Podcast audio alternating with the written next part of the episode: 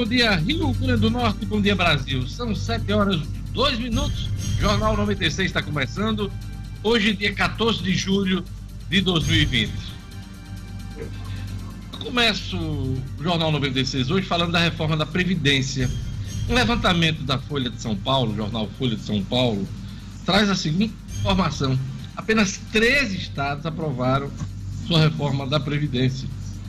É? A gente sempre lidava com um dado de que faltavam sete, mas não, 14 estados do país, das 27 unidades da federação, né, uma delas o Distrito Federal, apenas 13 aprovaram os critérios mais duros para funcionários estaduais, os servidores estaduais. O levantamento foi feito pela Secretaria Especial de Previdência e Trabalho do Ministério da Economia. Então, formação é do governo federal.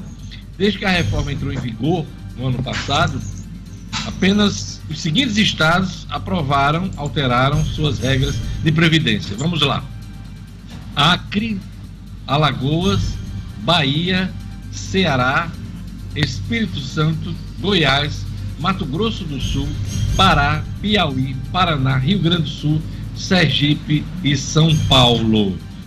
Portanto, o Rio Grande do Norte está no grupo dos 14 que ainda precisam votar a reforma da Previdência. Lembrando que o governo estabeleceu que estados têm até 31 de julho para comprovar que aumentaram as alíquotas previdenciárias de seus servidores para pelo menos 14%, como determina a reforma aprovada em Brasília. Antes a alíquota da União era de 11%. Esse é o, é o ponto fundamental para que os estados fiquem quites com a Previdência Social. Uh, Marcos Alexandre, isso é um dado importante e revela que não é só o Rio Grande do Norte que está faltando aí com a Previdência Social. Você tem um grupo aí de 14 estados ainda por aprovar suas reformas. Bom dia, Marcos Alexandre. Bom dia, Diógenes. Bom dia aos amigos e aos ouvintes do Jornal 96. É quase metade dos estados brasileiros, né? 14 fizeram e 13 aí, contando aí o Distrito Federal, por fazer. É, entre eles o Rio Grande do Norte que está aí tentando fechar uma data. Hoje, inclusive, tem uma votação na Assembleia que a gente vai comentar daqui a pouco, para avançar um pouco mais nessa reforma da Previdência. Rio Grande do Norte está, portanto, no grupo aí dos que não fizeram dever de casa ainda. Acordo de meio termo pode ser a solução para estender a desoneração da folha para setores intensivos de mão de obra, enquanto a reforma tributária não vem. Luciano Kleiber. Bom dia. bom dia, bom dia Diógenes, bom dia aos amigos, bom dia aos nossos ouvintes. Diógenes, a gente já comentou aqui na semana passada essa questão que envolve a renovação da desoneração sobre a folha de pagamento para os setores que utilizam de maneira mais intensiva a mão de obra. Por exemplo, setores de call center, setores de terceirização da própria mão de obra, calçados, etc. Esses segmentos querem um ano mais de prorrogação dessa desoneração que vence agora no final de dezembro deste ano. Na discussão do Congresso, veta-se ou se veta o, o que o presidente Jair Bolsonaro derrubou, essa prorrogação, ou se encontra um meio termo. Esse meio termo começa a ganhar força e daqui a pouquinho eu detalho isso.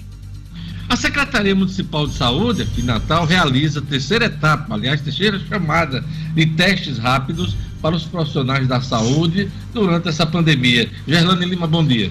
Bom dia, Diógenes. Bom dia aos nossos colegas aqui aos ouvintes. Diógenes, essa oportunidade se dá porque alguns servidores não conseguiram comparecer nas datas anteriores. Alguns deles estavam afastados ou tiveram algum tipo de imprevisto no dia em que foi ofertado antes. Por isso, essa terceira chamada agora, daqui a pouquinho, mais detalhes. É isso aí. Olha, hoje, 14 de julho, daqui a pouquinho, na ronda policial uh, teremos informações sobre as buscas a um homem que desapareceu no Gargalheiras. Serão retomadas agora pela manhã essas, bus essas buscas. As informações do Jackson Damasceno. Futebol. Reunião na Federação Norte Grandense de Futebol define data de recomeço do Campeonato Potiguar. Edmo Sinedino. Bom dia, Diógenes. Bom dia, ouvintes do Jornal 96. Exatamente hoje, às 10 horas da manhã, reunião com os clubes representando, representantes do futebol potiguar presidente da federação, José Vanildo, espera definir uma data de retorno do Campeonato Potiguar, muito provavelmente para o mês de agosto. O único problema continua sendo a testagem das outras equipes. Apenas a ABC e América, nesse momento, eh, podem garantir essa testagem. E a resposta dos outros clubes pode ser que seja dada hoje, nessa reunião de hoje, 10 horas, na sede da federação. É isso aí, daqui a pouquinho futebol com Edmo Cidadino no Jornal 96. Hoje é 14 de julho, dia do propagandista do laboratório, dia da liberdade de pensamento, dia de São Camilo, Camilo de Leles, um religioso italiano conhecido por ser o fundador da Ordem dos Camilianos, ou Ordem dos Ministros dos Enfermos, né? Aqui tem paróquia aqui em Natal, Camilo de Leles, no bairro de Mirassol. Aquele abraço a todos os ouvintes em Mirassol fazem parte da paróquia de Mirassol. Queria mandar um abraço especial para Jeane Dantas dos Correios, que faz aniversário hoje, e um abraço para a arquiteta Luciana Araújo, que também faz aniversário hoje, nesse 14 de julho. E vamos a mais destaques da edição do Jornal 96.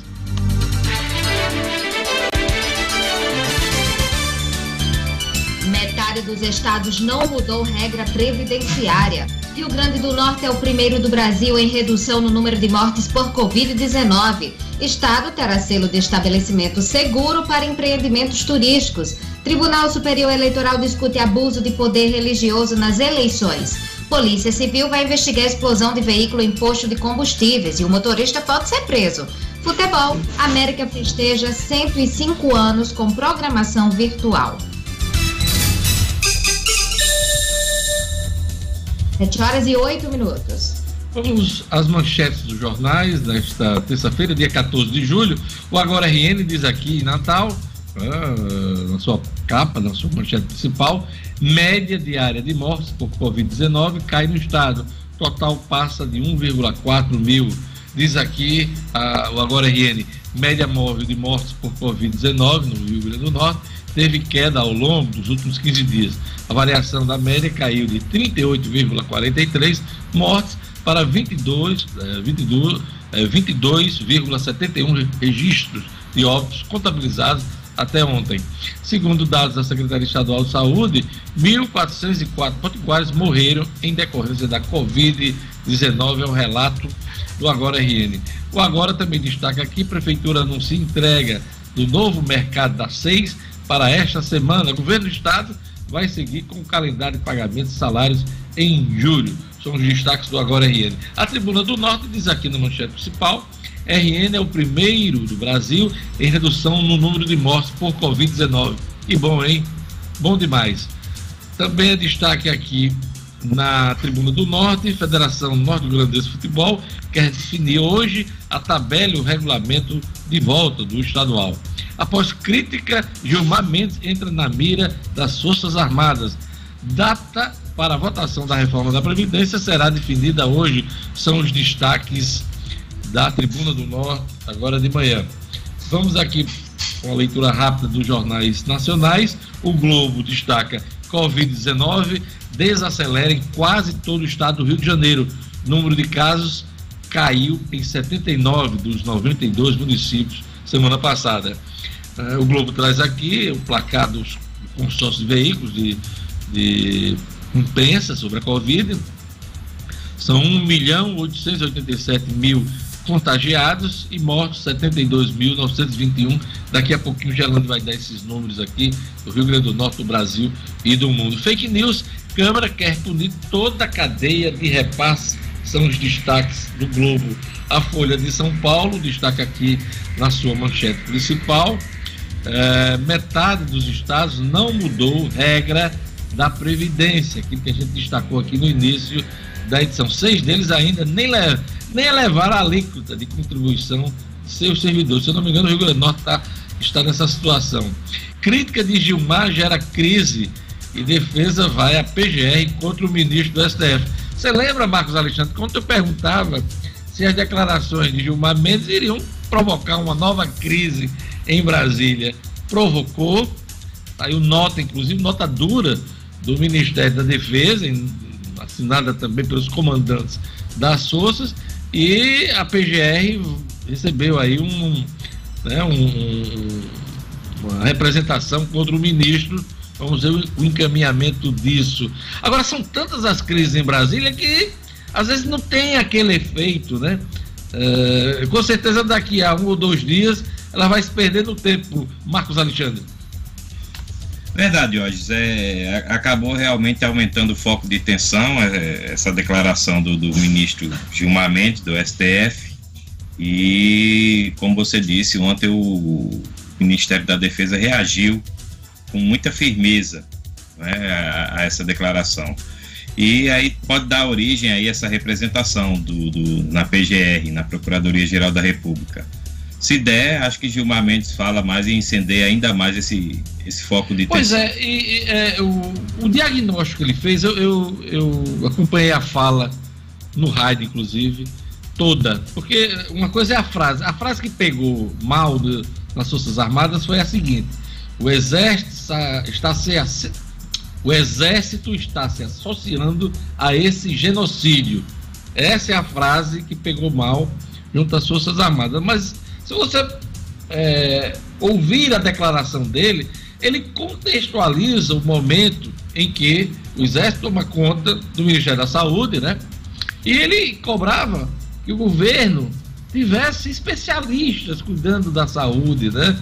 E, segundo o, o próprio ministro ontem, quando ele fala em genocídio, não é em relação às Forças Armadas, e sim ao presidente da República, que tem tomado medidas que não são recomendáveis nessa área da saúde. Então, a, a palavra que pegou mal, que não foi bem digerida, foi a palavra genocídio, muito forte, realmente muito forte. Verdade.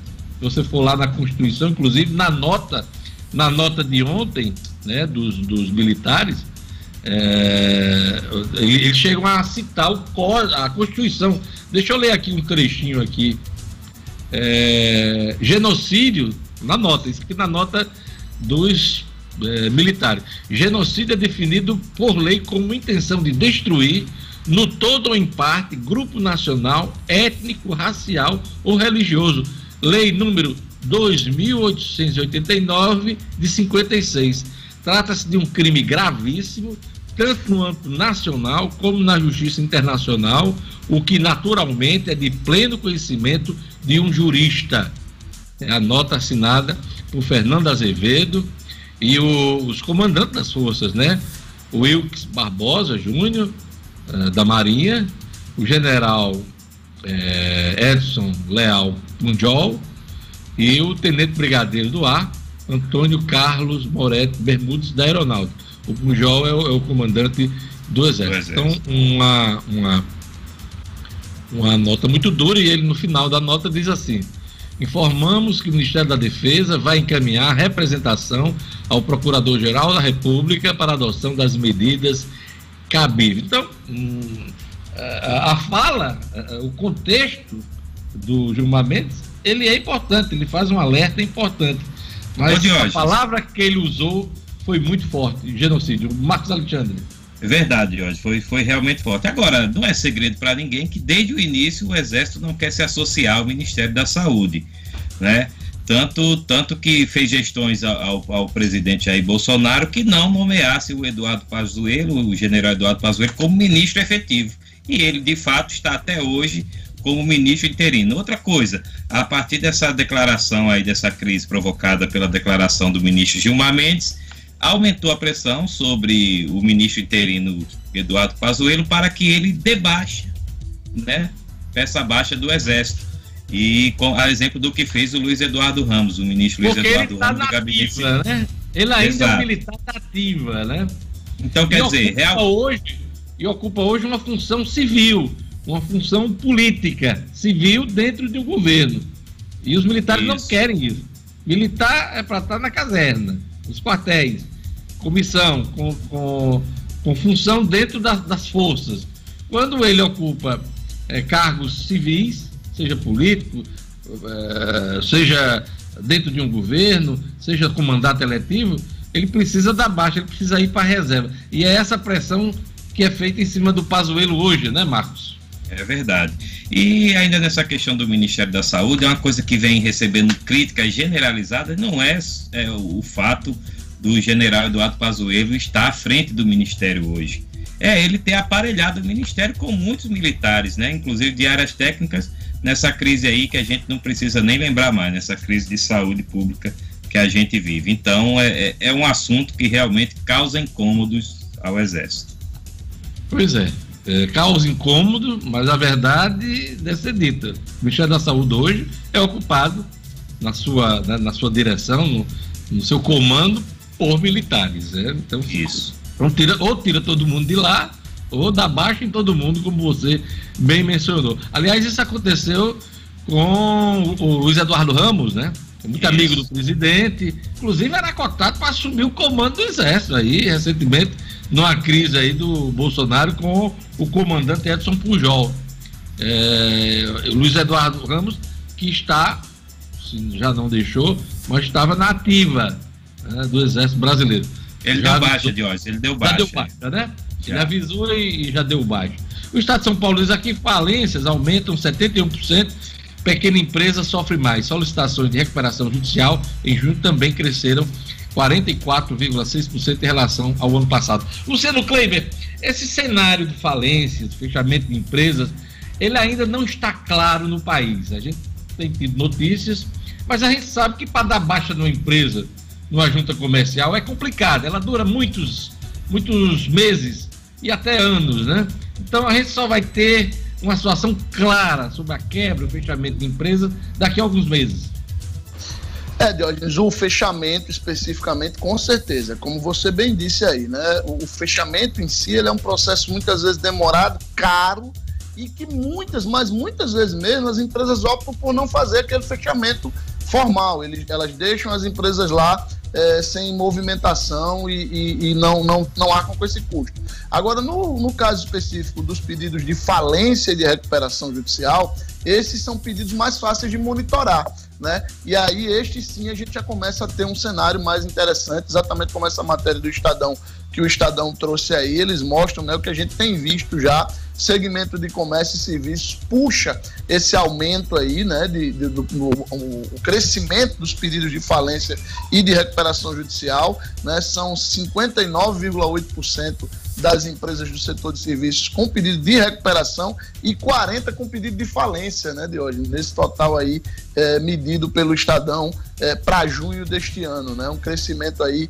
de mais de 600% em relação ao ano passado. É um cenário extremamente preocupante. Por último aqui, queria destacar a manchete do Estadão, monitora do desmatamento é demitida no INPE, responsável pela equipe que monitora a devastação florestal do Instituto Nacional de Pesquisas Espaciais, Lúbia Vinhas, foi exonerada ontem em meio às maiores taxas de desmatamento da Amazônia nos últimos cinco anos. Aliás, o próprio vice-presidente da República, que cuida hoje de um plano de recuperação da Amazônia, admite que este ano de 2020 não vai ser melhor do que o ano de 2019, quando foram registrados, foram registrados altos índices de desmatamento. Então, esse ano vai ter desmatamento acima da média. Por conta de dados, na verdade, a Lúbia Vinhas é mais uma técnica do INPE que é demitida desde que o governo Bolsonaro. Lembra do diretor? Diretor Ricardo. Veja aí, Marcos Alexandre, o nome do, do Ricardo. O ex-diretor que foi é, do INPE que foi demitido. Vou procurar, hoje.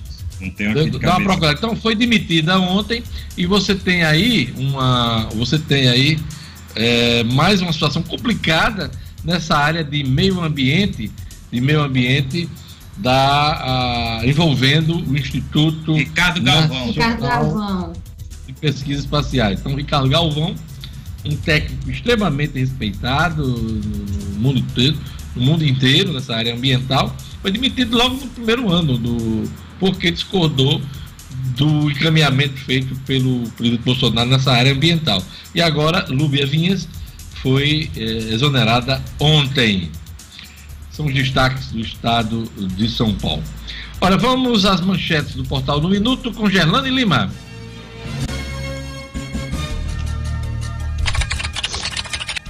Natal amplia rede de leitos clínicos no Hospital dos Pescadores. São 31 novos leitos implantados pela Prefeitura. Prefeitura entrega a reforma do mercado das seis esta semana. A obra vai oferecer mais qualidade, conforto e segurança aos usuários. Governo estadual anuncia pagamento dos salários de julho para quarta-feira. Os vencimentos integrais serão depositados para servidores ativos, inativos e pensionistas que recebem até 4 mil reais. Comerciantes são autuados em Ponta Negra por descumprir decreto de isolamento social. Bares e restaurantes estavam colocando mesas, cadeiras, guarda-sóis e espreguiçadeiras na faixa de areia. É isso, eu queria mandar um abraço muito especial hoje aqui do Jornal 96 para o Jadson Pereira Torres. Jadson Pereira Torres, que é o pai da Brenda, namorada do Lauriston, meu amigo Lauriston. Então, aquele abraço, Jadson, tudo de bom para você. Ele que é ouvinte aqui, é, cativo aqui do Jornal 96. Jadson, que é o pai da Brenda, namorada do Lauriston. E vamos agora à previsão do tempo, na voz marcante e suave de Gerlande Lima, com informações da Clima Tempo. Previsão do tempo.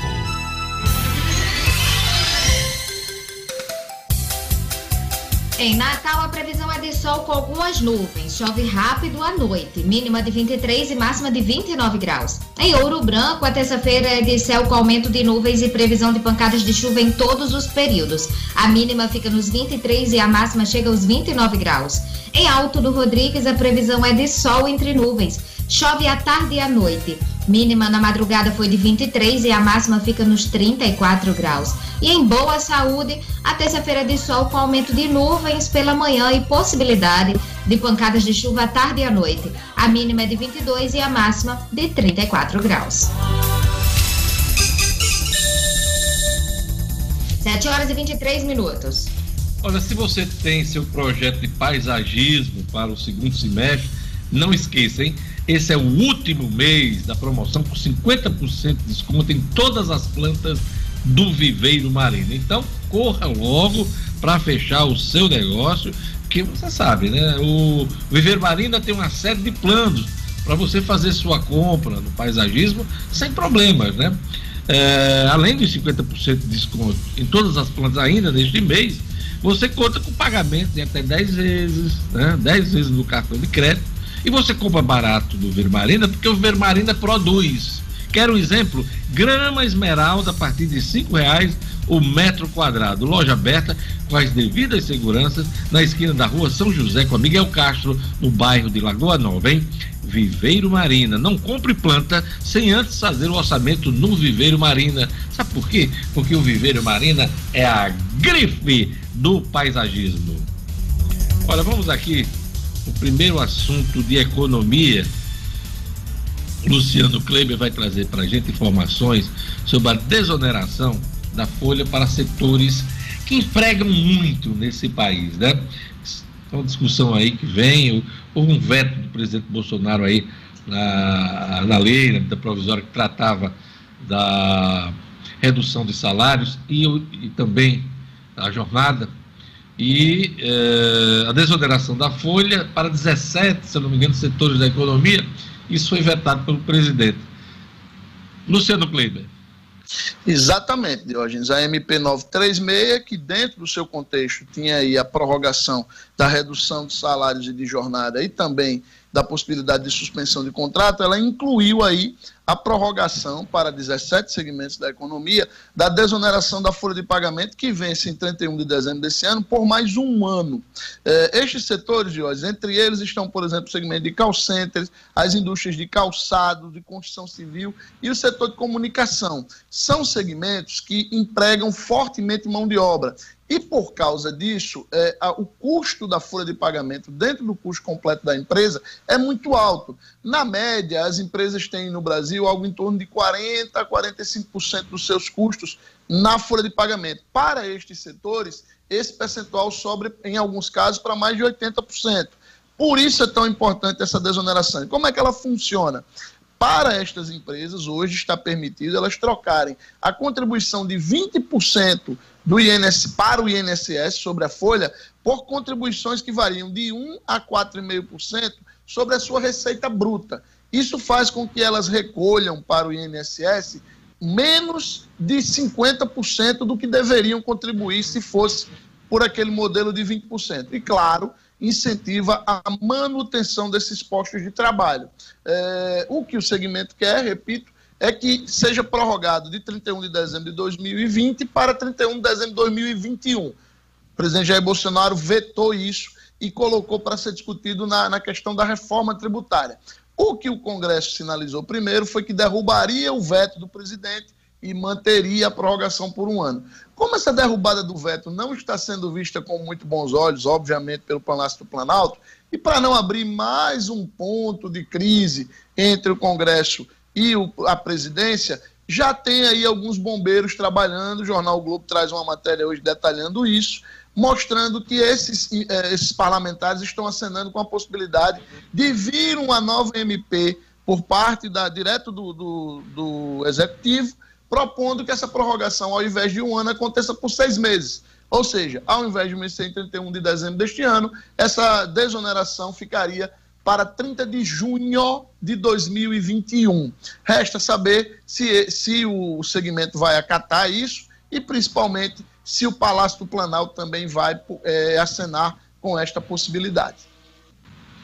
Olha, a gente já viu que o Rio Grande do Norte está no grupo dos 14 estados da federação que ainda não votaram suas adequações à reforma da Previdência. A Assembleia Legislativa vota hoje proposta para que a votação dessa reforma seja presencial.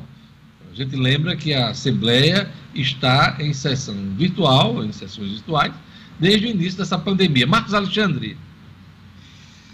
Ué, hoje vai ter mais esse capítulo aí na Assembleia Legislativa sobre a reforma da Previdência. Novela da, da reforma da Previdência que vem se arrastando aí desde março né, quando foi formada a comissão especial, e hoje vai ser votado esse requerimento, que é de autoria do deputado Kelps Lima, para que a reforma da Previdência só seja apreciada em sessão presencial.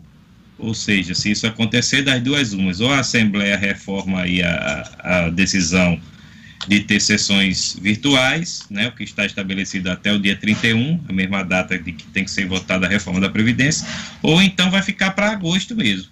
Não agosto de Deus, Diógenes, agosto agora de 2020.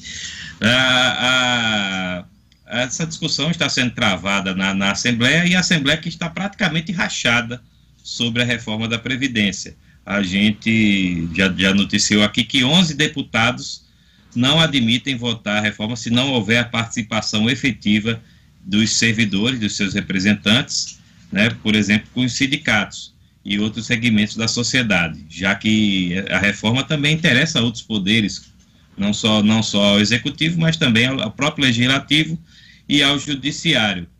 É, esse é o contexto que está desenhado para a sessão de hoje na Assembleia. A, a expectativa também é de que haja uma sinalização após essa votação, se haverá sessão presencial ou não, e uma sinalização de datas a semana passada, o presidente Ezequiel Ferreira de Souza já abriu essa possibilidade de que em duas sessões seja é, é, sinalizada ou até mesmo marcada a data de votação, ou as datas de votação, já que serão em dois turnos, da reforma da Previdência. Novidades podem vir por aí hoje, Diógenes. Pois é, Marcos. Se a Assembleia decidir por uma sessão presencial, vai descumprir o que fez durante todos esses meses, né? O que é? de manter o isolamento, de cumprir o isolamento, de evitar aglomerações, porque se liberar a sessão presencial, com certeza vai ter aglomeração no dia dessa votação. Então, é uma sinuca de bico hoje para os parlamentares. Se liberar a sessão presencial, como você fala, a perspectiva de votação vai ser agosto, e aí o Estado do Rio Grande do Norte passa a descumprir o que estabelece o governo federal, que a data de 31 de julho, para que os estados fiquem quites com a reforma da Previdência. Então, uma sessão hoje que chama muita atenção, vamos acompanhar essa votação e com certeza trazer a notícia amanhã e os comentários no programa uh, dessa quarta-feira, Marcos Alexandre. Olha, hoje tem SISU, né, Gerlande Lima? Hoje é o último dia, aliás, é o resultado. O Ministério da Educação apresenta o resultado do SISU. Vamos lá, mais detalhes para a gente. Exatamente. Em todo o país, Diógenes, mais de 814 mil estudantes estão nessa expectativa pelo resultado da primeira chamada, que está previsto para sair hoje.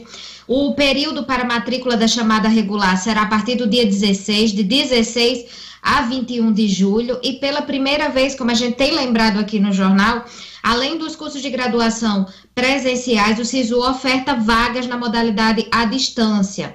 Ou seja, além de terem feito o Exame Nacional do Ensino Médio do ano passado, o Enem, os interessados não podem ter zerado a redação. Estudantes que fizeram o exame na condição de treineiros não podem participar. E o candidato que não foi selecionado em uma das duas opções em primeira chamada deverá manifestar o interesse em participar da lista de espera por meio da página do SISU na internet. Esse, esse interesse em participar da lista de espera já começa hoje e vai até o dia 21 de julho. Então, a partir daí é só acompanhar as convocações feitas pelas instituições para preenchimento das vagas na lista de espera, observando os prazos, procedimentos e documentos que são exigidos para a matrícula ou para o registro acadêmico, de hoje. Então, a previsão, a expectativa é que hoje saia o resultado e já começa aí a manifestação de interesse para participar da lista de espera do SISU. Antes da nossa ronda policial, Luciano Kleiber tem uma dica para você que gosta de comprar em quem vende aqui, que é da terra, né? Quem estimula as compras locais. Luciano Kleiber.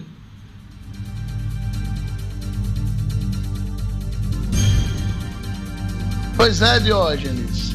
A hora agora é da gente falar de uma rede genuinamente potiguar, mas que está se espalhando pelo Nordeste. Está presente nos estados da Paraíba, Pernambuco e Rio Grande do Norte. A Unifarma já conta com mais de 650 lojas. São farmácias nos grandes centros, nas pequenas cidades, nos bairros mais centrais e nos mais afastados, ou seja, sempre onde a gente mais precisa. Portanto, vamos valorizar as empresas da nossa terra e lembrando que são elas que dão emprego ao nosso povo e ajudam a nossa economia. Quando o assunto for a sua saúde, faça como eu. Procure a farmácia amiga, procure as lojas da Unifarma, porque lá você encontra conforto, atendimento personalizado e preço baixo de verdade. Eu garanto. Unifarma, uma farmácia amiga, sempre perto de você. Vamos agora para a nossa ronda policial, vou chamar o Jackson Damasceno. Serão retomadas agora pela manhã as buscas ao homem que desapareceu no açude de Gargalheiras. Jackson Damasceno. Polícia com Jackson Damasceno. O da massa. Oferecimento. Ótica Ideal. Compre seus óculos escuros ou de grau das melhores marcas em até 10 vezes no cartão. Temos convênios com empresas e associações. Facilitamos seu exame oftalmológico. Ótica Ideal. Nosso ideal é fazer você feliz. Edifício Barão do Rio Branco 5. Telefone 3201 6797. Sigam também nossas redes sociais. Olá, bom dia a todos que fazem o Jornal 96, bom dia ao nosso público dileto, querido. As buscas foram interrompidas ontem à noite.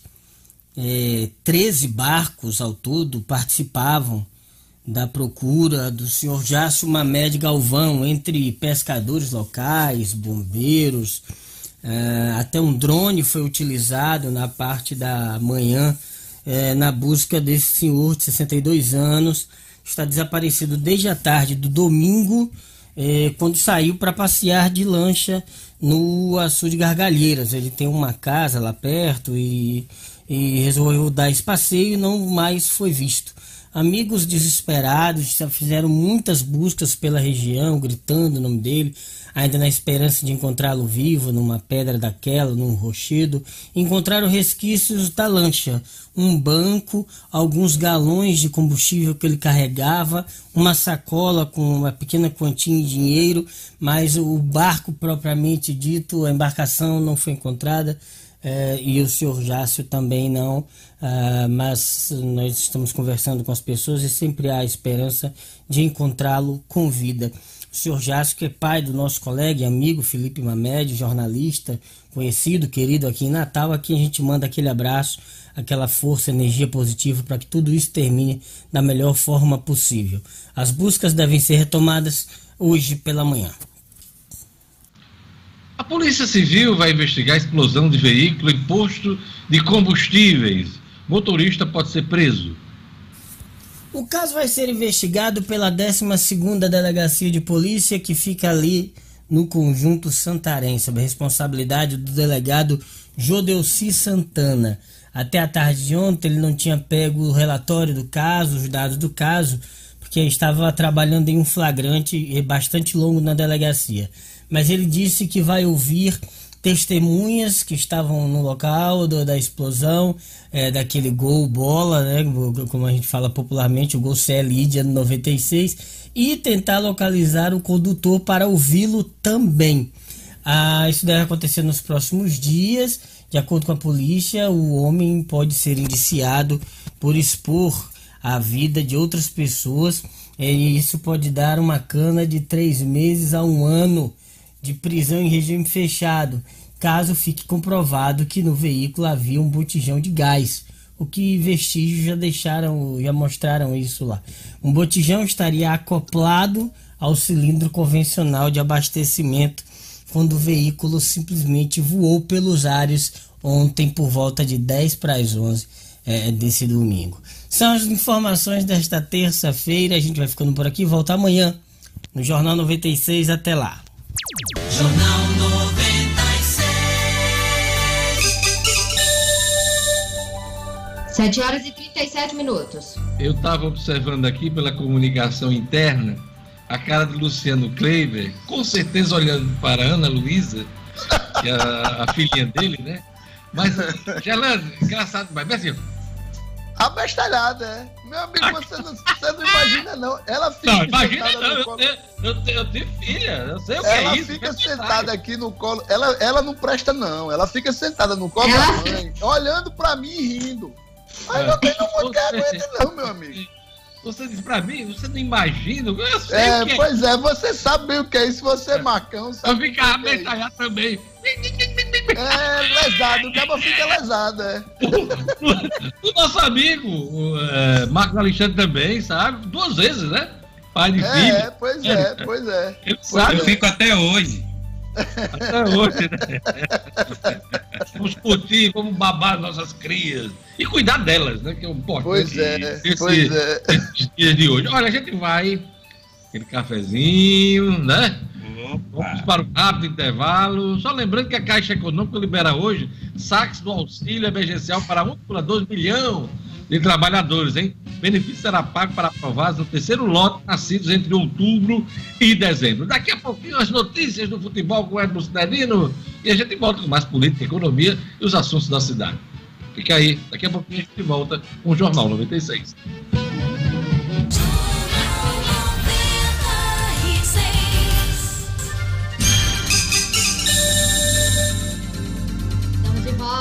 7 horas e 40 minutos preserva, Luciano.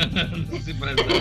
Luciano? É, Luciano, se preserva. Luciano, se preserva, Luciano. Marcos Alexandre também. É, Fica botando as linhas dele de fora. Se preserva, Luciano. A gente olhando a capa. Viu, velho? Quem tem que, que me pague não me deve é. nada.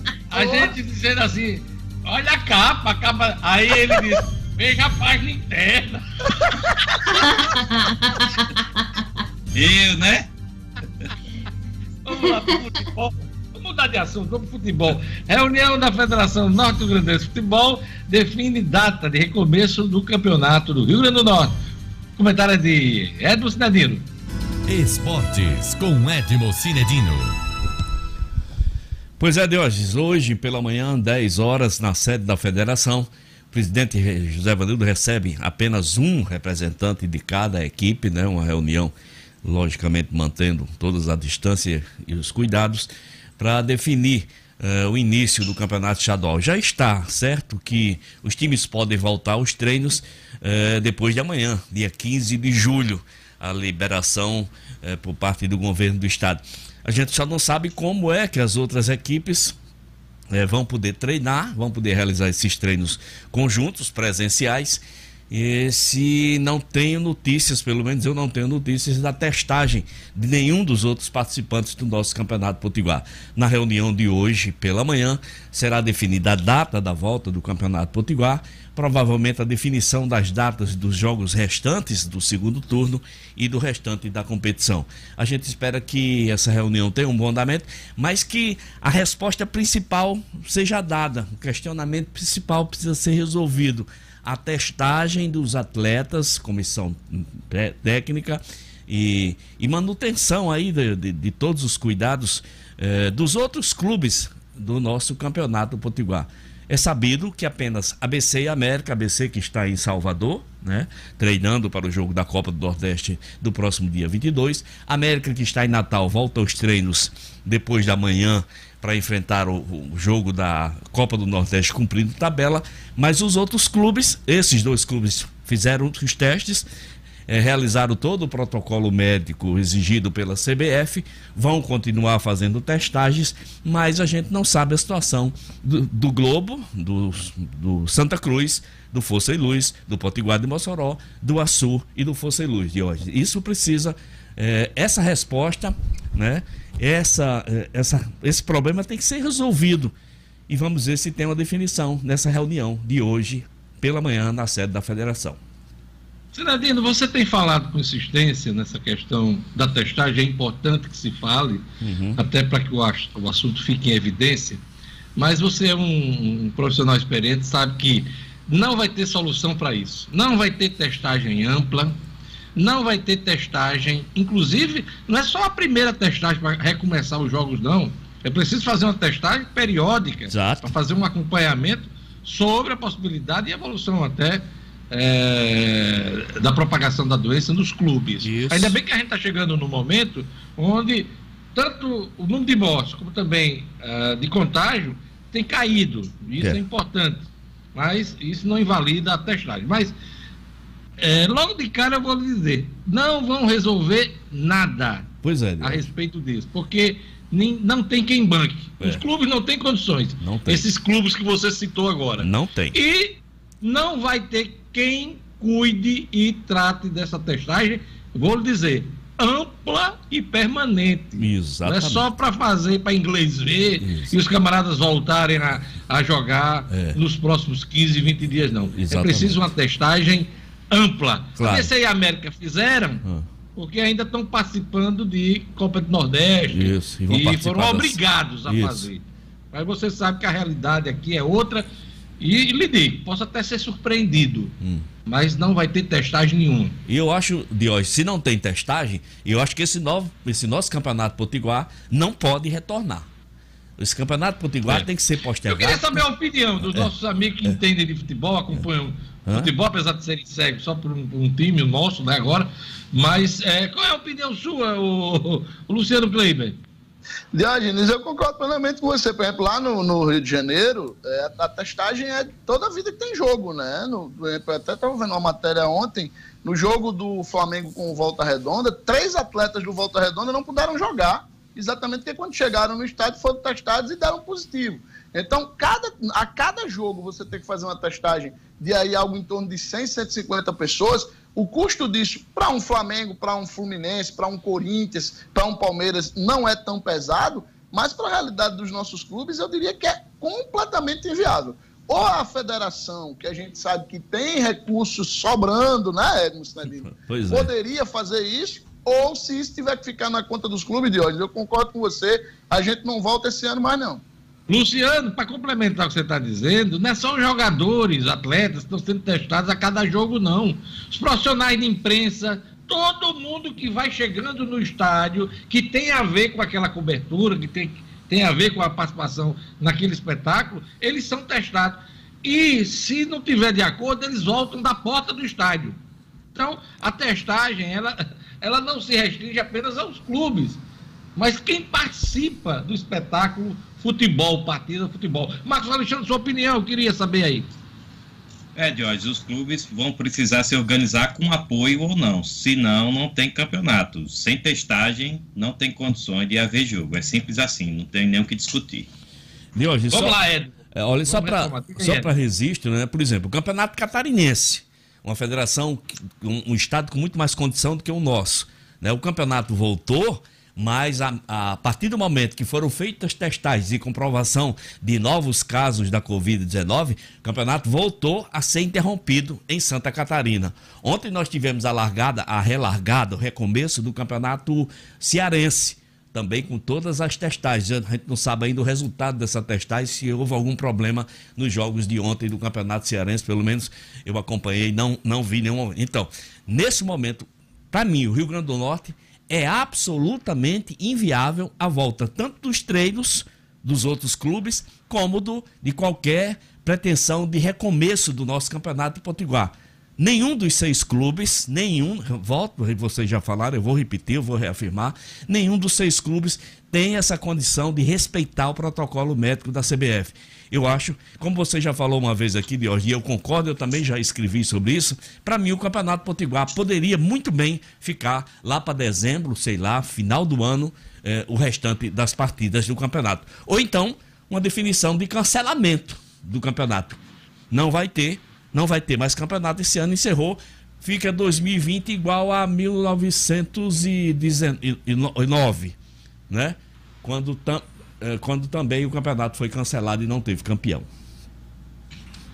Olha, a Confederação Brasileira de Futebol, a CBF, divulga a tabela atualizada da Série B do Brasileirão, Cidadino. Exato, Jorge. É, a tabela básica da Série B já definida foi a única. Logicamente que os jogos da Série A nós já sabemos, mas falta uma definição ainda de começo de divisão, se vai ter jogo no sábado, se vai ter jogo na segunda-feira.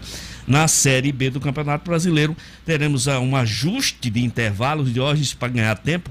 Eh, e um número maior de rodadas cheias às terças-feiras, essa é informação da CBF. Nas quatro rodadas, o intervalo de 11 dias, nós teremos quatro rodadas, quer dizer, quatro rodadas cheias no intervalo de 11 dias serão muitos jogos. As equipes que estão voltando agora, ainda sem o melhor em suas formas físicas, certamente nós vamos ter muitas peladas nesse Campeonato Brasileiro da Série B nos começos. Primeira rodada de hoje, dia 8, Cruzeiro e Botafogo, Havaí, Náutico, CSA, Guarani, Ponte Preta, América Mineiro, Oeste, Chapecoense, Operário, Figueirense, Juventude, CRB, Vitória da Bahia, Sampaio Correia, Confiança, Paraná e Cuiabá e Brasil de Pelotas. E a gente aqui vendo CSA na Série B, vendo Juventude, vendo Confiança de Sergipe na Série B do Brasileiro, Cuiabá do Mato Grosso na Série B e os nossos clubes ABC América na Série D do Campeonato Brasileiro. É muito triste constatar essa triste realidade que vivemos, Diógenes. Eu sou América e tenho orgulho de ser, porque o América. Pois é, América festejando 105 anos e esse, esse festejo, infelizmente, por conta da pandemia, vai ser por uma programação virtual, Sinedino. Exatamente, Jorge. A gente aproveita para felicitar uh, toda a nação americana, todos os torcedores, essa história bonita de títulos conquistados na Copa do Nordeste, na, na né? Norte e Nordeste, participação em Série A do brasileiro, muitos títulos conquistados estadual a construção de uma história muito bacana. Parabéns ao América Futebol Clube. Nesses tempos de pandemia, nesses tempos de Covid-19, infelizmente, deu uma missa em ação de graça será celebrada na manhã de hoje, às 9 horas, com transmissão da TV do América. Ter hoje, depois terão uma programação tudo virtual, é, feita por torcedores, com, com bandeiras, com, com, camisas, todo mundo desfilando nas redes sociais com, esse, com, essa, com essa roupagem americana. É o aniversário de 105 anos desse clube, que é um dos mais tradicionais do Rio Grande do Norte e muito importante do futebol do Nordeste do Brasil. Mais uma vez, de hoje, parabéns, América, nesse seu aniversário, 14 de julho, dia da queda da Bastilha da França, que marca o aniversário do América. Obrigado, Sinedino. Até amanhã com as notícias do esporte. Olha, faz tempo que você me escuta falar sobre o Cicobi, sobre o quão importante é o cooperativismo financeiro. Agora, então, mais do que nunca é hora de a gente falar de quem genuinamente, verdadeiramente, se preocupa conosco, com os nossos negócios e com a nossa economia local. Quando pensar em escolher qualquer produto ou serviço financeiro, maquineta, boleto bancário, seguro e aplicações, não pense muito, valorize e use o Cicobi como seu parceiro prioritário. Valorize quem valoriza o que é daqui. Na agência do Partage Norte Shopping, a gerente é Celiane, no Portugal Center é Denivaldo, no Centro de Convivência da UFRN é a DEA, e agora na mais nova agência do Cicobi, na Bel Cabral, você pode contar com o Galiza. Cicobi, não podemos dar as mãos, mas podemos juntos fazer a diferença. Cooperativismo financeiro. Olha, vamos para mais uma rodada aqui da economia. Vou chamar o Luciano Kleiber. É, Luciano traz aqui como segundo assunto dele é, que o Estado terá selo de estabelecimento seguro para empreendimentos turísticos. Como é que vai funcionar esse selo? É, quais são os critérios para ter o selo, Luciano Kleiber? Jorge, o selo é um, mais uma etapa do plano de retomada do turismo, vem sendo tocado pela Emprotur, é, a Secretaria de Turismo, claro, em parceria com instituições como FEComércio, através do SENAC, é, SEBRAE, a BIH, enfim, segmentos, é, instituições ligadas ao segmento empresarial. A ideia, Diógenes, é que os estabelecimentos é, turísticos do, do Rio Grande do Norte pousadas, restaurantes, receptivos, empresas que fazem passeios, todo tipo de, de empresa ligada a este segmento possa aderir a este protocolo, aos protocolos de segurança que são específicos para o segmento de turismo e também que seus colaboradores realizem cursos e são vagas, a maioria gratuitas, ofertadas pelo SENAC, as que não são gratuitas, porque tem uma limitação, já são mais de mil matrículas gratuitas que o Senac já fechou. E aí é, essa parte gratuita já está se esgotando, mas também há a possibilidade de cursos subsidiados, cursos para que colaboradores e empreendedores aprendam a aplicar os protocolos de segurança. E também o Sebrae está oferecendo consultorias, é, também nesta área de biossegurança, também com, com, custos bastante subsidiados para tornar economicamente viável que esses estabelecimentos façam esse investimento para ter acesso a esse selo. A ideia, o Rio Grande do Norte já conquistou um selo internacional, que é oferecido por uma instituição internacional é, de, de destino seguro, e a ideia agora é que cada segmento, cada empresa, cada empreendedor desse segmento de turismo possa ter o seu implantando os protocolos, implantando todas as medidas transversais, para que, quando as coisas começarem a normalizar, e a gente sabe que o segmento de turismo deve ser um dos últimos a ter a sua normalização, é claro que o turista vai, na hora de viajar, e todo mundo está ansioso por viajar, ele vai procurar saber como é que está esse destino que eu estou indo, como é que eles estão lidando com a questão da biossegurança e tal.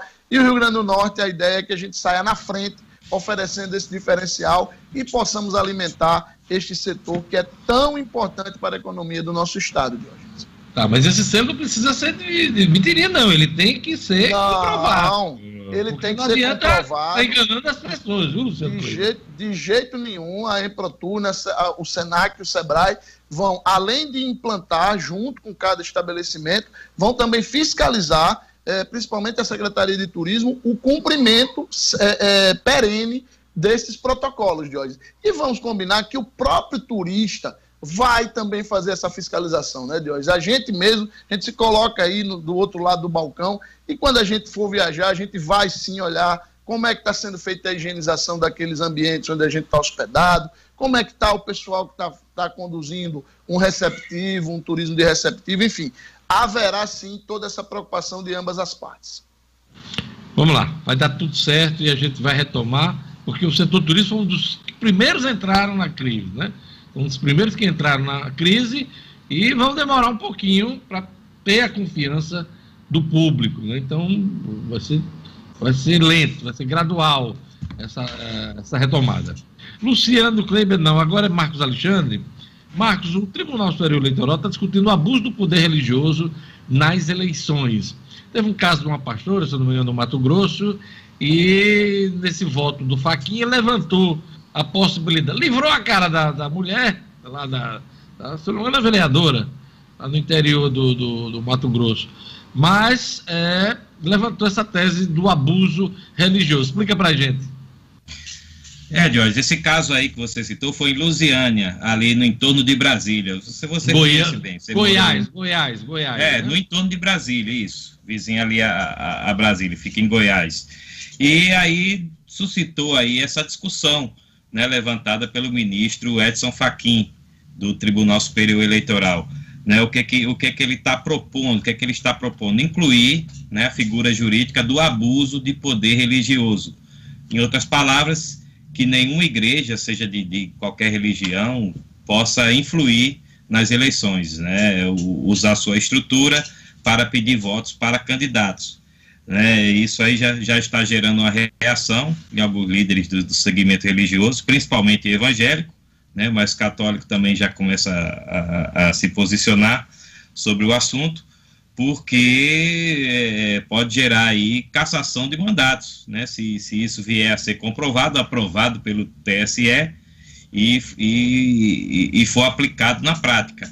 A votação já começou, né? Inclusive com essa proposta do, do ministro Edson Fachin, mas houve aí um pedido de vista. Também votou contra essa proposta o ministro Alexandre de Moraes vem sendo tão falado aí pelas, pelos inquéritos no STF, Alexandre Moraes tomou posse recentemente no TSE, se posicionou contra essa proposta. Segundo, segundo ele, a, as religiões né, podem ter participação política. Né, isso, isso é legítimo na visão do ministro Alexandre de Moraes. Mas esse julgamento foi interrompido por um pedido de vista do ministro Tarcísio Vieira. Né, esse julgamento está sendo realizado, a gente repete, no Tribunal Superior Eleitoral, em Brasília, e pode aí gerar mais essa novidade para as eleições deste ano. As eleições deste ano que estão adiadas para novembro. É, esse tipo de coisa deveria ter uma discussão ampla, um debate amplo no parlamento, né? O parlamento que é encarregado de votar as leis, né? Uh, quando o parlamento não se manifesta, uh, questionamentos são feitos ao judiciário e aí ele passa a, a ter um papel que não é dele de legislar, de criar regras, normas. Então, essa é uma discussão, deve ser uma discussão ampla, Marcos, na minha, na minha avaliação, dentro do parlamento. O parlamento, inclusive, tem suas bancadas evangélicas, tem o segmento também católico lá dentro, tem ateu, tem todo, enfim. A Na pluralidade, né, Jorge, de pensamentos. É, a grande representação da sociedade. Então, acho que é uma discussão que, que deve ocorrer mas dentro do parlamento brasileiro, antes que qualquer regra eh, seja estabelecida. Né? Já que existe o abuso de poder político, econômico, que não religioso. Lembrando que o nosso Estado é laico, né? não, tem, não, não, não deve prevalecer eh, nenhuma religião. Pelo contrário, respeito a todas elas. Respeito a todas elas, todos os credos, todos eles são importantes, todos eles são representativos não adianta ficar taxando isso ou aquele. Não, não. Tem que ter respeito por todos eles. E essa é uma discussão, a minha avaliação, que deve ocorrer no parlamento. Olha, hoje tem inscrição do ProUni, Gerlane Lima. Áudio. Tem inscrição, tem inscrição para o ProUni hoje Vamos também, lá. Diógenes, além de ser o dia do resultado do SISU, hoje é a inscrição para o ProUni e os estudantes estavam nessa expectativa também para as inscrições, porque estava a, o calendário podia ser é, modificado diante de tantas alterações de datas que a gente tem acompanhado. Então, as inscrições começam hoje para o ProUni, que oferece bolsas integrais e parciais em instituições de ensino superior. São mais de 167 mil bolsas, Diógenes. É só para lembrar, ProUni, porque são tantas siglas, né? SISU, ProUni. ProUni é o Programa Nacional Universidade para Todos. Universidade ProUni, né? para né? Todos, exatamente. Que oferece bolsas para, para instituições de ensino superior privadas privadas, Diógenes. E aí são ofertadas mais de 167 mil bolsas de estudos em mais de mil instituições de todo o Brasil. Os candidatos terão até sexta-feira, dia 17, para se inscrever no portal do ProUni. E na plataforma também é possível consultar as bolsas disponíveis. É preciso utilizar um login e uma senha cadastrados no acesso.gov.br, que é o portal de serviços do governo federal, e nesta, eh, nesta edição serão exatamente 60.551 bolsas integrais e 107.229 bolsas parciais de ônibus. O estudante deve comprar, comprovar uma renda familiar bruta mensal por pessoa de até um salário mínimo e meio e para as bolsas parciais de 50%, a renda familiar bruta mensal deve ser de até três salários mínimos por pessoa. No caso de estudantes com deficiência, não é necessário ter cursado todo o ensino médio na rede pública ou na rede particular, na condição de bolsista integral na própria escola. E já professores da rede pública, no, no efetivo exercício, claro, do Magistério da Educação Básica, integrantes de quadro de pessoal permanente de instituições públicas podem participar e não precisam comprovar a renda. Diógenes. Marcos Alexandre, eu queria comentar um, um, um, negócio aqui já passou na Comissão de Justiça da Câmara Municipal. O vereador Franklin Capistrano apresentou um projeto de lei que obriga a Prefeitura a divulgar até às 17 horas o boletim epidemiológico diário da Covid-19. Eu pergunto, por que uma lei? Por que uma lei para tratar de um assunto que é, que, claro, estamos vivendo a pandemia, mas vai acabar um dia, daqui a alguns meses vai acabar, e precisar de um projeto de lei para obrigar o executivo a dar informações num determinado horário. Eu acho uma coisa desnecessária. Eu acho que o, a, Câmara poderia entrar em, em, entendimento com o executivo, estabelecer um, um horário plausível, razoável, mas não obrigar, criar uma lei, aprovar uma lei para tratar de um assunto que é que vai passar. Daqui a pouco, daqui a alguns meses, essa lei não vai ter mais eficácia, não vai ter mais função, não vai ter utilidade. Olha, tem umas coisas que são aprovadas no nosso parlamento, de um modo geral. De um modo geral. Eu estou pegando só um exemplo aqui do vereador, um vereador é, importante, decano da Câmara Municipal de Natal, importante. Né? A ideia dele é, é, é, é né? tem seu mérito, mas por que aprovar uma lei para estabelecer um horário para divulgar um boletim de epidemia? Não, olhe, é perder tempo e, e, e não ter o que fazer, às vezes, né? É banalizar, né, Dios? É banalizar, banalizar o papel. É. Tem cada lei. Teve, um, tempo desse eu estava me deparando com alguma, algumas leis que foram aprovadas na Câmara Municipal tem umas que caíram em desuso, praticamente, né? Mas tinha uma lei, Luciano Kleber, para proibir que o camarada que tinha é, banca de revista colocasse as imagens das revistas que, que tinha mulher nua. Tinha uma lei aprovada no município de Natal que proibia a exibição da capa da revista da Playboy, por exemplo. Era uma revista famosa. Então, uma lei para proibir o camarada expor a, a, a, a revista entre outras inutilidades, né? De outras inutilidades que são aprovadas no parlamento. Eu estou chamando a atenção para isso, porque realmente eu não vejo utilidade de se aprovar um projeto de lei, transformar uma lei uma coisa que é periódica, daqui a pouco, daqui a alguns meses, se Deus quiser, quando, quando tiver vacina para essa população, daqui a alguns meses, né, isso vai cair na, na inutilidade. Pois é, já passou da, na Comissão de Justiça da Câmara já. Já passou pois na Comissão é. de Justiça da Câmara. Para, para uma medida desse tipo, bastava de repente uma reunião com a Secretaria Municipal de Saúde, ou até, se quisesse assim amarrar um pouco mais, vamos dizer assim, um requerimento, apresentasse um requerimento, mas uma lei realmente fica, fica estranho. É demais. Tipo de assunto. Como é você demais. disse, o problema é de eficácia, né? Marcos Alexandre tem uma dica para você acompanhar as eleições 2020. Pois é, falar em eficácia, agora vamos falar de, de, regras eleitorais. E a pedida é o livro O Processo e o Direito Eleitoral do advogado e escritor Kennedy Diógenes. A obra já é uma referência do gênero porque trata de maneira simples, mas completa, os principais temas do direito eleitoral, desde a sua construção histórica até suas normas mais recentes estabelecidas pela última reforma política. O livro O Processo e o Direito Eleitoral é importante fonte de consulta para quem deseja participar das campanhas eleitorais, até mesmo como candidato. O livro, escrito pelo advogado Kennedy Diógenes, está à venda pela internet no site www.oeleitor.com.br. Repetindo, www.oeleitor.com.br. É só ir lá e buscar o seu. Vamos aos números da Covid do Rio Grande do Norte, Brasil no mundo. Gerlane Lima.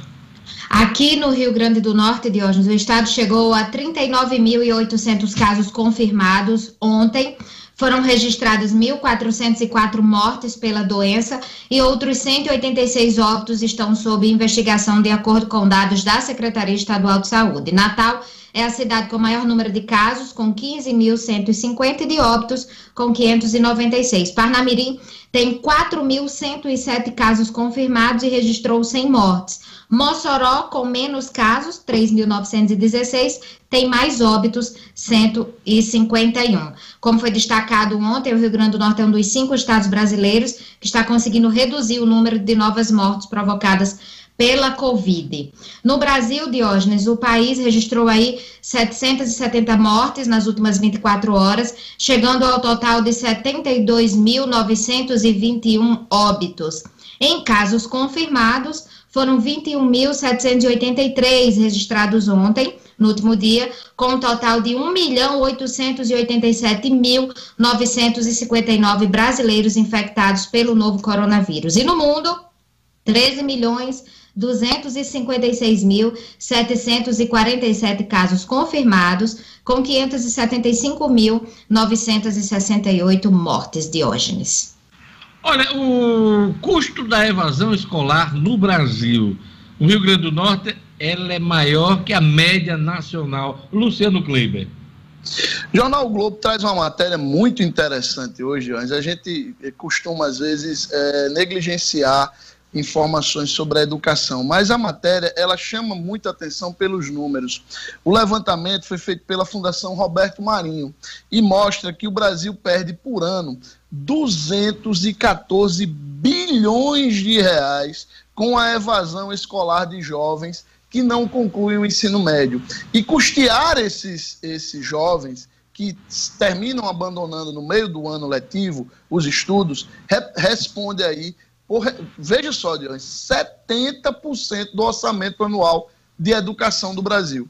70% do orçamento anual da educação no Brasil vai para custear esses jovens que abandonam o, ensino médio antes de concluí-lo. E aí a média nacional de evasão, de jovens de 16 anos, né, que é a média é, de etária para esse pessoal que está concluindo o ensino médio, é de 17,5%. A média Brasil, tá?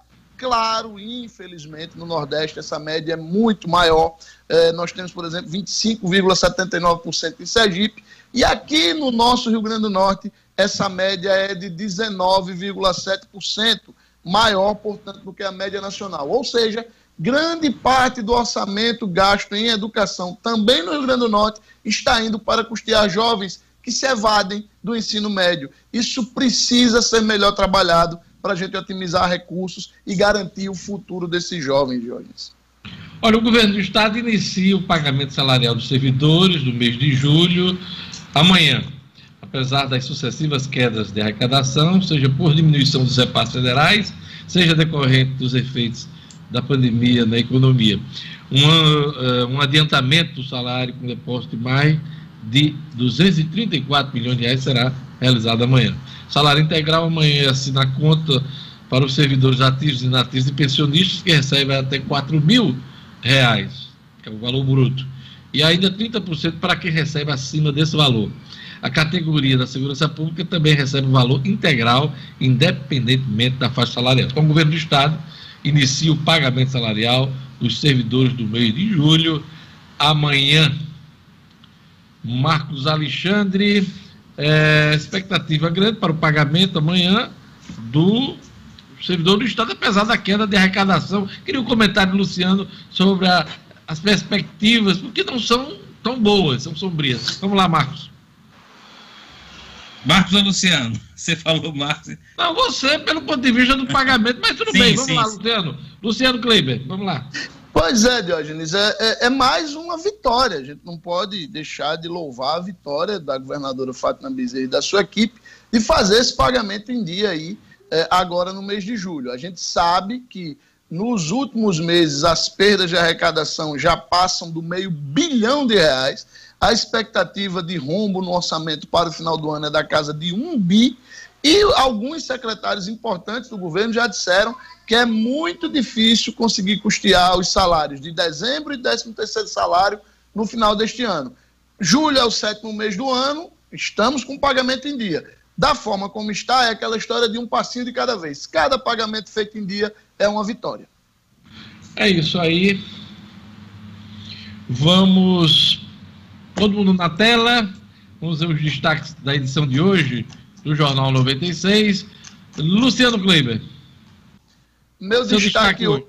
Meu destaque hoje, Diógenes, foi para é, a possibilidade de, de renovação da desoneração da folha de pagamento para setores intensivos de mão de obra por seis meses e não por um ano. Isso está no Congresso, o Congresso pode vetar, é, pode derrubar o veto do presidente Jair Bolsonaro e, e manter por um ano ou fazer um acordo. Essa expectativa deve ser resolvida hoje. Inscrições para o ProUni começam hoje com quase 170 mil bolsas. É o meu destaque. Gerlane Lima, seu destaque nesta terça-feira.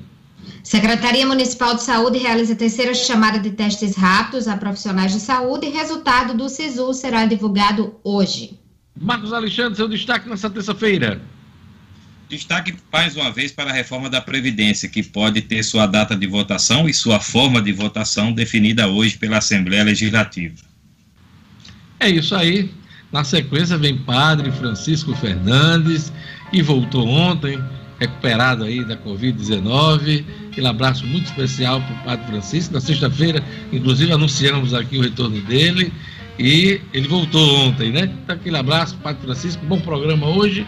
Obrigado a todos, obrigado pela audiência, obrigado Luciano, obrigado Gerlande, Marcos Alexandre, O'Hara Oliveira, que está em casa acompanhando o Jornal 96. Queria também mandar um abraço para o Edmo, Lugo Dias e Clebinho. Amanhã estaremos de volta. Até amanhã. Tchau. Até amanhã. Tchau, tchau. Até amanhã.